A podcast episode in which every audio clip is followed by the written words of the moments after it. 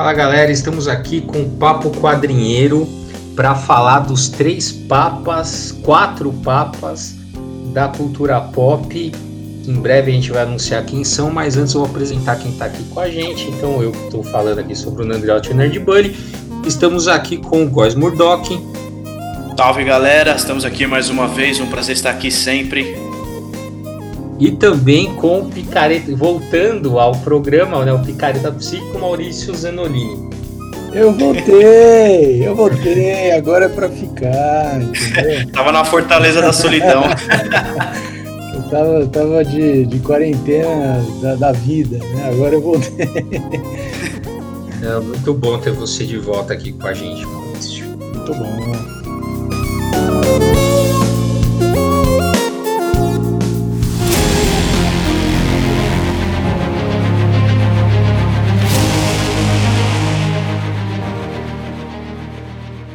E, na verdade, para falar, é, esse, esse tema dos quatro papas, três, eram três, né, quando a gente pensou originalmente, era um texto que a gente queria fazer já faz muito tempo, que a gente ia comentar, né, na época, a gente, na, eu ia, vou já justificar algumas coisas, na época não tinha saído Tenet, na época não tinha saído o episódio 9 do Star Wars, é, era faz, época, faz tempo. e na época não tinha saído Drácula. Né? Então, né, quem manja já sabe, então a gente vai falar quem eram, quem eram os três papas da cultura pop. Era o J.J. Abrams, né?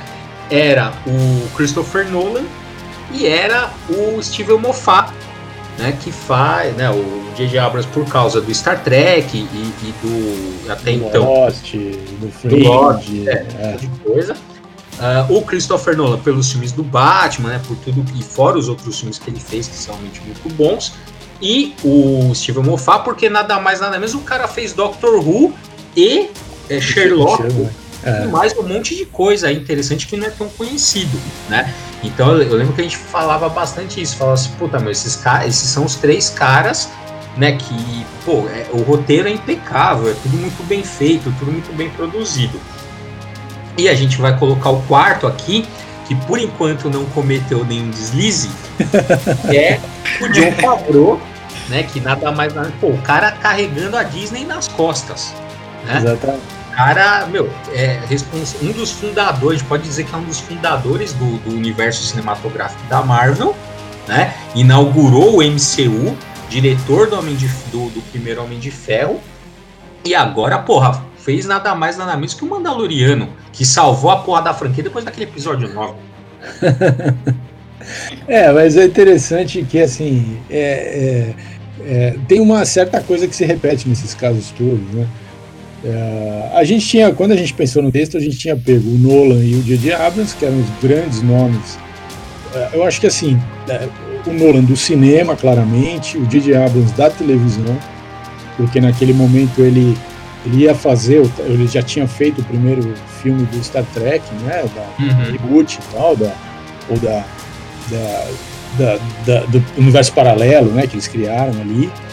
É, mas ele era conhecido pelo Lost, pelo Fringe, por coisas na televisão que ficaram muito, foram muito impactantes. Então, era um cara da TV nos Estados Unidos, um cara do cinema nos Estados Unidos, e o Moffat que era uh, de fora dos Estados Unidos, estava né? fora desse circuito, mas também tinha um reconhecimento muito grande lá na Inglaterra, uh, por causa do Doctor Who, né, que a gente adora o Doctor Who, então uh, quando ele começou a escrever alguns episódios, a gente claramente via que aquele episódio era muito diferente, era muito mais interessante, e depois ele pegou, passou a ser showrunner do Doctor Who, e depois ele fez o Sherlock, que foi um sucesso global, né, também.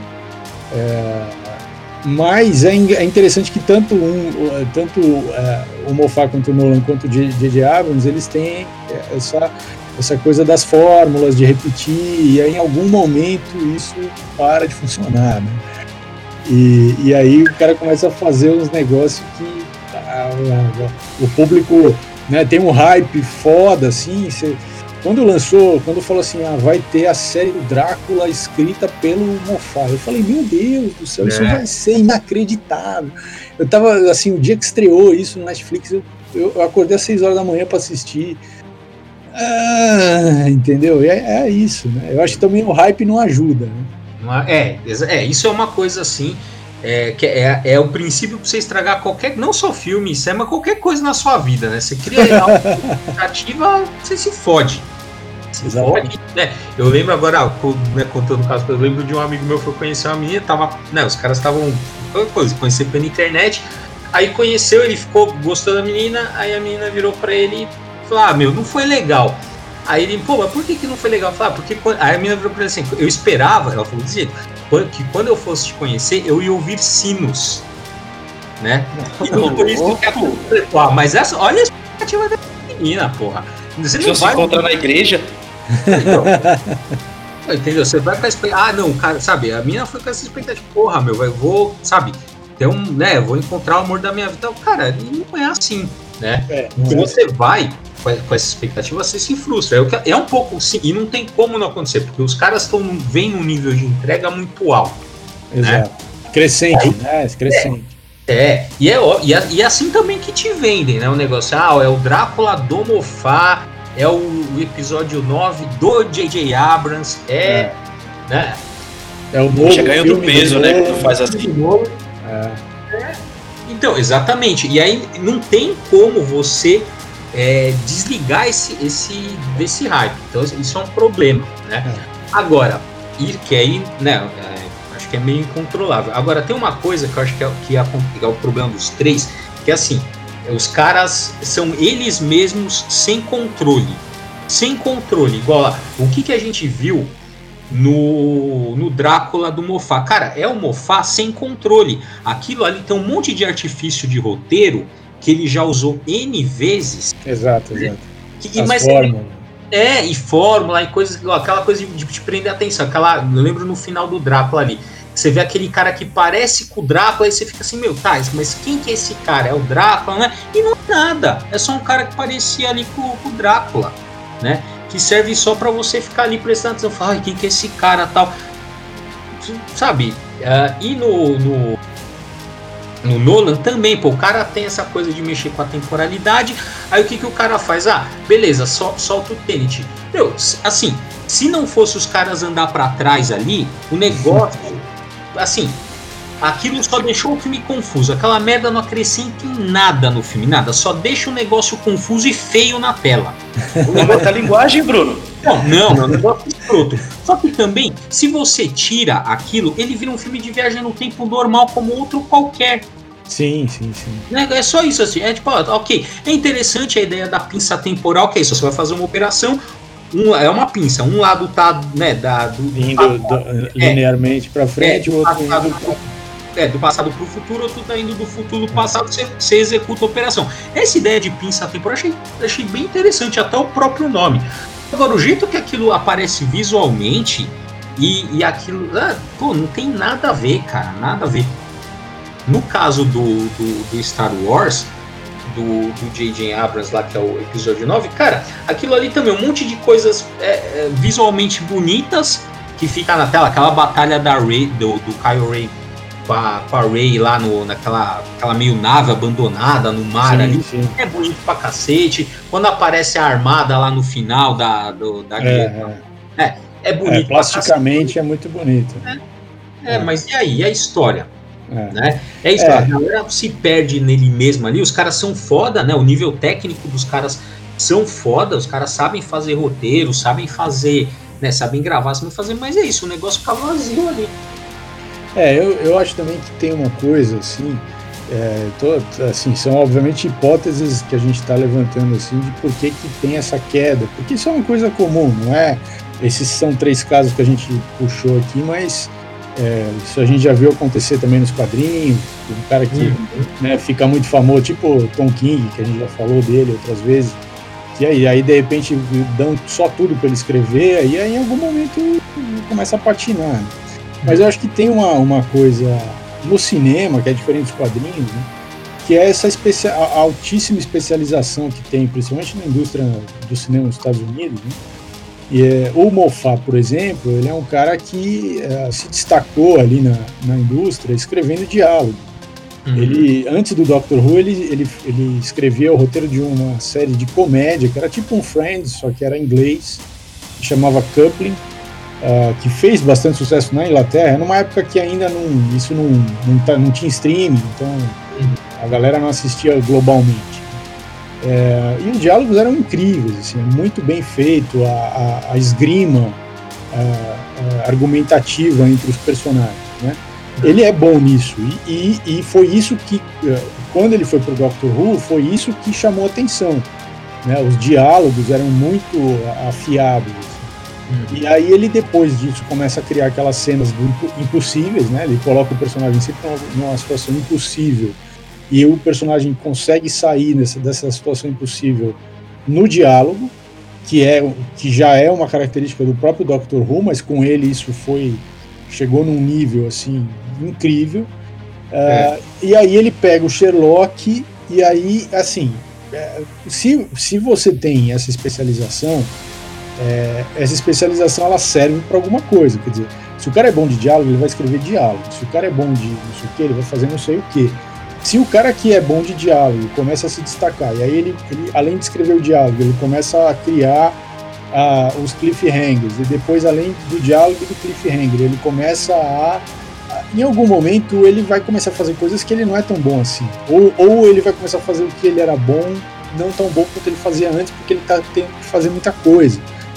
É, então, assim, tô, essa é uma hipótese que eu estou inventando agora, mas assim, eu acho que é, isso também pode explicar um pouco por que, que esses caras que ganham essa notoriedade e acabam abra abraçando muito, muitas coisas ao mesmo tempo para que aquilo saia assinado com o nome dele, porque o nome dele passou a vender também, passou a ser uma, um esquema de venda, né, de marketing do produto. É, aí em algum momento esse produto já não está entregando mais o que o, público quer, ou, ou, ou que o público tem expectativa de receber.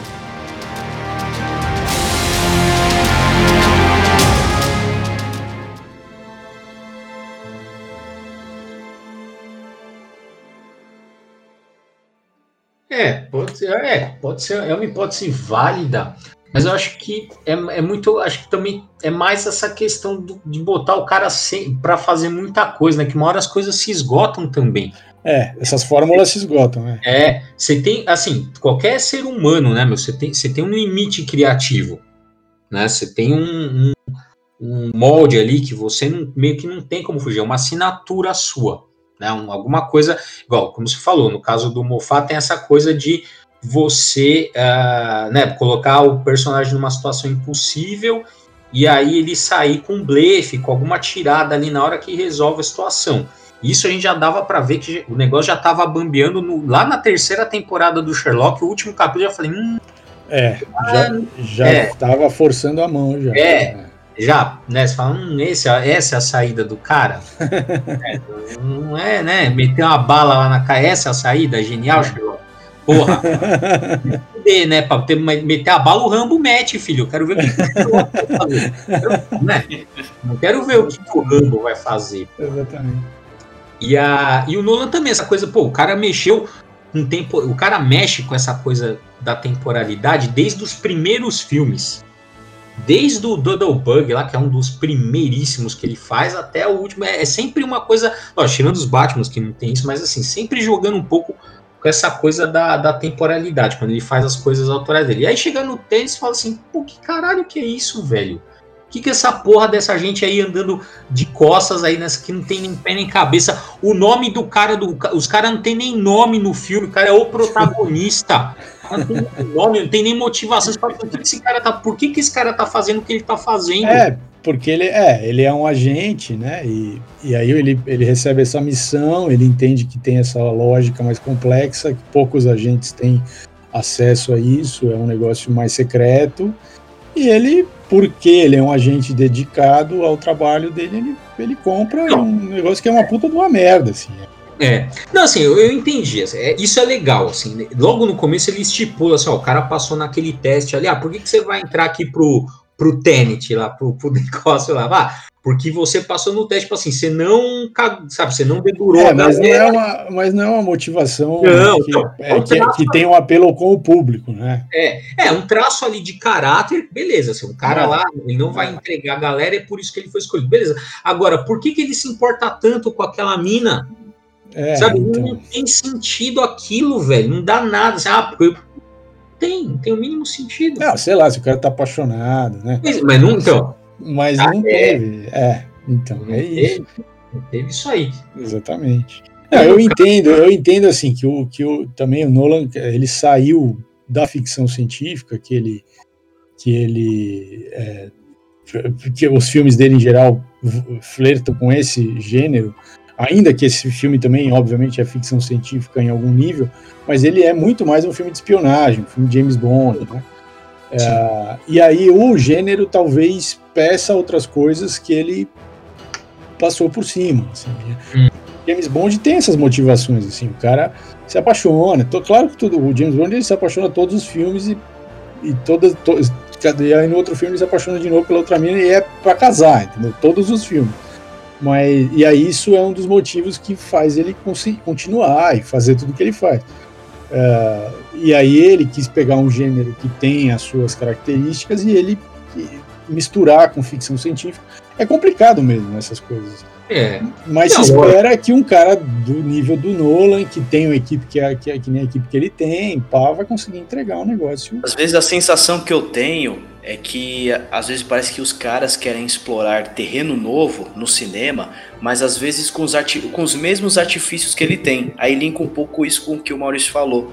Às vezes você vai entrar num cenário, num gênero que peça outras coisas, tu vai querer entrar com as armas que você já usa, que você já tá mais confortável, né? Acho que acontece muito disso, né? É, acho que é por aí. Eu acho que, por exemplo, o, o Drácula, voltando pro, pro Mofá, é, eu, são três episódios, né? Eu assisti uh, o, o, segundo, o primeiro é uma apresentação, o segundo é, eu gostei porque passa o episódio inteiro dentro de um navio. Uhum. Então ele e ele é muito bom nesse episódio que chama é, em inglês é, é bottle episode, né? Que é dentro da uhum. garrafa, né? Então ele, você cria um cenário bem limitado e, e, você tem que trabalhar dentro daquele cenário, assim, é bastante instigante. Ele é bom nisso, o, o Mofá. Mas quando chega no terceiro episódio, que muda a, a, o, o, contexto temporal da, da, história, e aí ele tem que introduzir um monte de personagem novo para você minimamente conseguir navegar naquele cenário que é totalmente novo. E é o último episódio, então ele gasta um tempo enorme eh, te, te, mostrando um monte de coisa para você meio que entender o contexto, para você poder entender o desfecho da história. Uh, fica tudo muito solto, assim. Se tivesse, sei lá, mais episódios, tivesse feito mais, sei lá, mais tempo para desenvolver. É, mas é isso, quer dizer, será que. E aí a gente fica se perguntando, né? Será que o cara. Ninguém falou pro cara, porra, então, mas isso aqui tá meio.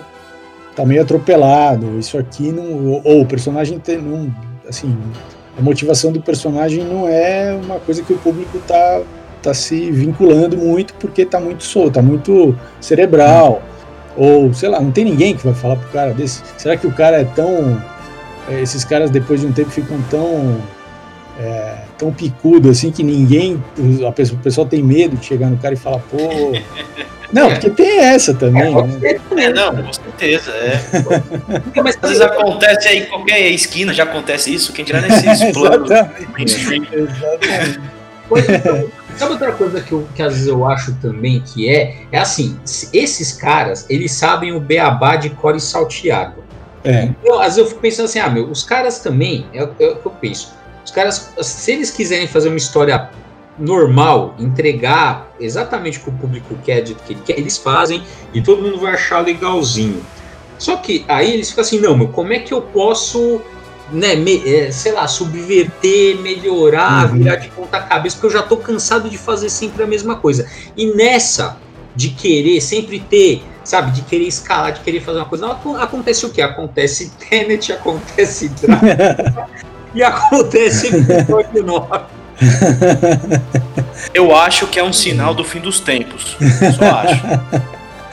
Não foi à toa que foi, foi, lançado um perto do outro, assim, nesse momento, depois veio a pandemia. Acho que não foi à toa. Não, mas depois, no fim dos tempos, sempre tem a segunda vinda do Messias, que é o, o João Favor. O João Favor, veja, veja só.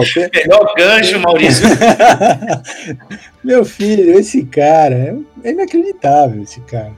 É, ele faz uns filminhos assim, comédia romântica. Bom, ele, ele é um cara que tá, tá assim, a carreira dele é de bastidor, né? Produtor, hum. de roteirista. Mas ele é ator, ele, ele é, é, produz, escreve os, os, filmes mesmo que ele fez para ele, né? Uh, já fez, ele já fez coisa com o J.J. Abrams, ele já fez coisa com um monte de gente. É, e Uh, ele também é um cara, isso que, uh, quando eu descobri isso, eu, eu, pirei, assim, porque eu tava assistindo Mandaloriano, tava achando incrível, quer dizer, o cara pegou aqueles faroeste, spaghetti westerns, assim, clássicos e falou, não, vamos fazer uma história aqui e tal, e funciona, a história é muito bem feita. Aí eu descobri que o cara inventou um jeito de filmar para fazer aquilo em estúdio com uma qualidade mil vezes melhor do que usar fundo verde ele inventou o negócio, ele desenvolveu as telas ali e, e, meu. E assim, ele revolucionou. É como se ele tivesse, além de ser um. É, salvar o, o, Star Wars, ele, ele a, além disso tudo, ele, ele presta uma homenagem a, a, ao que o, o George Lucas fez com a, a, indústria de efeitos especiais quando ele fez os filmes originais da, da, da série porque ele também teve que criar um monte de coisa que não existia, que aquilo passou a ser o padrão da indústria e passou a dar o tom. E uhum. agora ele fez a mesma coisa. Então, é, até eu acho que até por isso a, a, ele passa a ser, digamos assim, o, o, o novo cara que está carregando a tocha do, do, Star Wars, mas não só porque ele entendeu o universo do Star Wars e tal, mas também porque ele entendeu que para você fazer Star Wars você tem que estar tá na ponta do, do, do, que é o, a questão técnica da, da indústria. E... Assim, colocou em ascensão também uma nova classe de personagens dos Star, do, do Star Wars, né? Sem dúvida. Jedi, né? Sem dúvida. Eu tava, Nossa, se, tava... se, eu fosse uma criança, se eu fosse uma criança, com certeza eu queria brincar de Mandaloriano. Eu queria ter a armadura Mano, do que ter a espada de Jedi. Cara, nos últimos episódios do Mandaloriano, depois que acabava o episódio, eu sempre entrava na internet para procurar brinquedo do Mandaloriano. É. Que é um negócio que eu não faço há, sei lá, uns 20 anos, que eu não compro um bonequinho. Mas eu tava, tava na, na fissura de comprar um Mandalorianozinho assim, porque, meu, é muito, muito bom. É muito é, bom. É muito bem feito mesmo, toda, toda a história ali, as referências, tem não, né, obviamente tem o faroeste, mas tem as referências ao lobo solitário, tem várias coisas exato, ali. Exato, exato, é. Pra, né, que a gente vai reconhecendo tal, e o conjunto de tudo funciona, né? Isso que é o mais importante. É, eu tava, eu tava até conversando com o velho quadrinheiro sobre isso, essa sacada de você.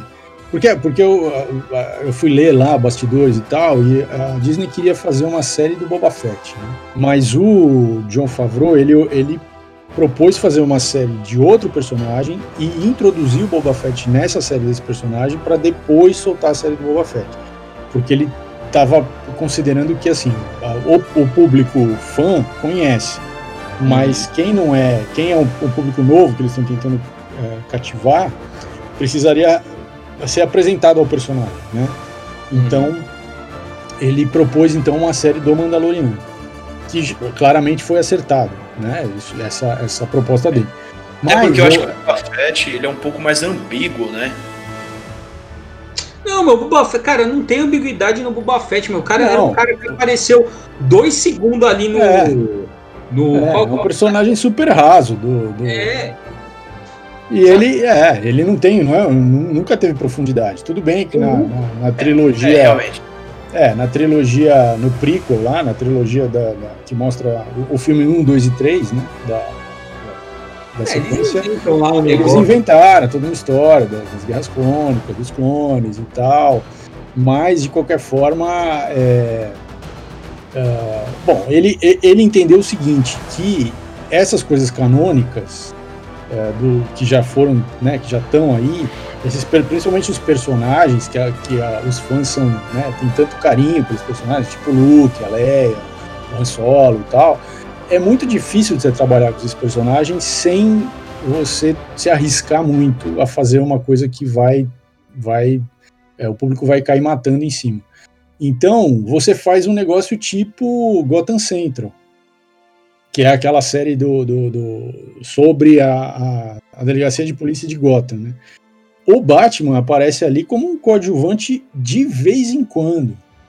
É, eles falam sobre o Batman, mas o Batman de fato, efetivamente, não aparece. O Bruce Wayne, então, nada. Yeah. É. E é isso. E aí o cara fez isso no, no último episódio da segunda temporada do Mandaloriano, quer dizer, é, você está você tá falando sobre Jedi o tempo todo, você está falando ali, né, o Império, uh, quem sobrou, o que sobrou do Império, tentando se reorganizar. Então, assim, você está dentro daquele contexto, e aí, de repente, aparece um personagem canônico que dá, dá aquele fanservice foda pra caralho, que a galera chora, fica assistindo, fazendo react, postando react no YouTube chorando com aquela porra, porque, porra, eu chorei também, mas eu não fiz, eu não fiz o vídeo ainda Hum. Fiz react. Devendo um react, Maurício. Tá devendo da próxima um vez eu faço um react. Mas. É... E é isso. E aí. Aí o cara vira um gênio, entendeu? Aí fala, meu Deus, esse cara é um gênio. Mas é isso, ele entendeu que é isso. Ele não vai fazer. Você não vai escrever uma história sobre os anos perdidos do. Oh, não. Não. Porque isso. Ah, o CGI tá. O CGI tá ruim. Ah, mas o. Ah, não sei o que, entendeu? Vai ter, então você bota o cara numa. Mesmo botando em uma cena só, a, a galera caiu matando, falou que o CGI estava mal feito, que não sei o quê. Veja, gente que acha que tá ruim tem, sempre vai ter. Mas eu acho que ele, é, por isso tudo, ele é o Messias do, do momento desse fim do mundo. Mas a, estamos na contagem regressiva quando ele vai fazer o Drácula dele. É, é, então, que é só uma que é, infelizmente é só uma questão de tempo, né? Ele chupa tudo, né? Faz um um Star Wars 9, um Tenet, tudo uma coisa só, né? Já pra escancar de vez. Então, mas essa coisa que você tá falando, é, eu acho que é bem por aí. Do, do cara pegar uma. Assim, ter a audácia de começar uma outra história. Né? Porque também, quando a coisa faz meio muito sucesso, é isso. Fica assim, ah não, vamos ficar martelando nos mesmos personagens, nas mesmas coisas, assim, até ninguém aguentar mais. Que foi o erro do episódio 9, assim, pô, mas, sabe, o, o, episódio 8 tinha dito que, olha, a força é maior que tudo isso, é maior que os Jedi, é maior que o Sith, é maior que uma rixa entre Palpatine e Skywalker, a força é a força. Aí, o que, que o episódio 9 vem e me fala? Não, a força é uma picuinha entre o Palpatine e Skywalker para sempre. Então, não é? É, é? Vai ficar nessa coisa mesquinha, merda, Jedi versus Sith, e é isso. E é isso. É.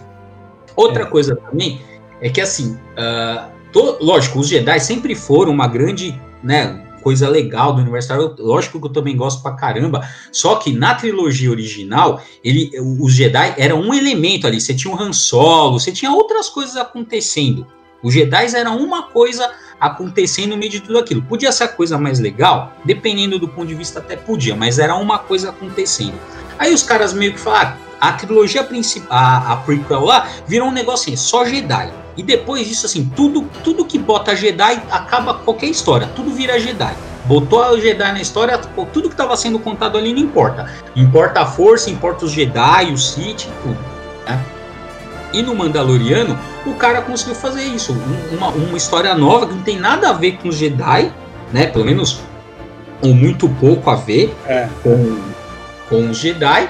Tanto é que vai, é, os Jedi desaparecem em dois momentos, que é quando tem o episódio com a Soca, a Choca, sei lá como é que uhum. se pronuncia, e o último episódio ali que o cara que aparece que é um easter egg, né? É. Mas o cara, mesmo assim, o cara teve a manha de falar assim, ó, isso aqui é um detalhe. Então, tudo bem, né? no episódio da, da, da, Soca ali, da Choca, fica, é isso também, porque tudo gira, acaba acontecendo exatamente, tudo acaba girando em torno dos do Jedi, mas é um episódio, acabou, e aquele final para dar o para encerrar aquela saga do, do, do Baby Yoda lá com, com o Mandaloriano.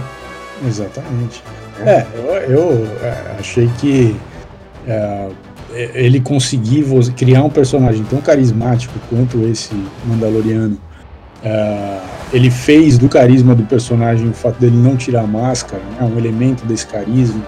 Então, é, realmente é um feito, assim, porque você, cada vez que ele vai tirar a máscara, você fica ali, né, tipo, porra, e agora, tal. Não, meu, toda vez que o cara tira a máscara, eu não reconheço. Eu falo, cadê o Mandaloriano? Então, cara, mas eu acho que isso faz parte do, tô, da mística do personagem. É, eu não quero ver o Penha, eu quero ver o, o Penha.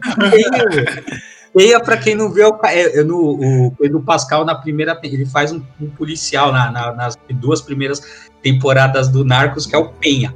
E aí toda vez que o cara tira, eu falei, caralho, meu Mandaloriano é o Penha, porra. Vai começar a falar espanhol. Só faltava. É, é. Mas, como deve ser, né? Como deve ser. Então, mas se você quiser o Apocalipse mesmo, porque é o seguinte, Apocalipse é isso, você pega um negócio que, que tem uma base de fãs enorme e você fala que você vai fazer um reboot, ou você vai fazer uma continuação, vai... e aí você dá para uns caras estrela, que nem esse, que já estão naquela fase da repetição, Aí, então, ó, meu, a minha fórmula perfeita de apocalipse final mesmo, sem, sem segunda vinda de Messias, porque não vai. Não, não, é tão ruim o apocalipse que não tem nem Messias para salvar. É o seguinte: reboot do Volta para o Futuro, de, escrito e dirigido pelo Tenet, com diálogos do Mofá e produção do J.J. Abrams. Isso aí. Se, se fizer isso aí, no, na hora que estrear, acaba o mundo na hora. Deu um lag aqui na minha mente. É isso aí, meu. Com essa, com essa profecia, o, o, o Maurício, o Careta voltou profético. Então, com essa, essa profecia do. Chegou chegando. É. Do Picareta Psico, a gente vai encerrar nosso papo dinheiro de hoje. E é isso aí. Até a próxima. Valeu.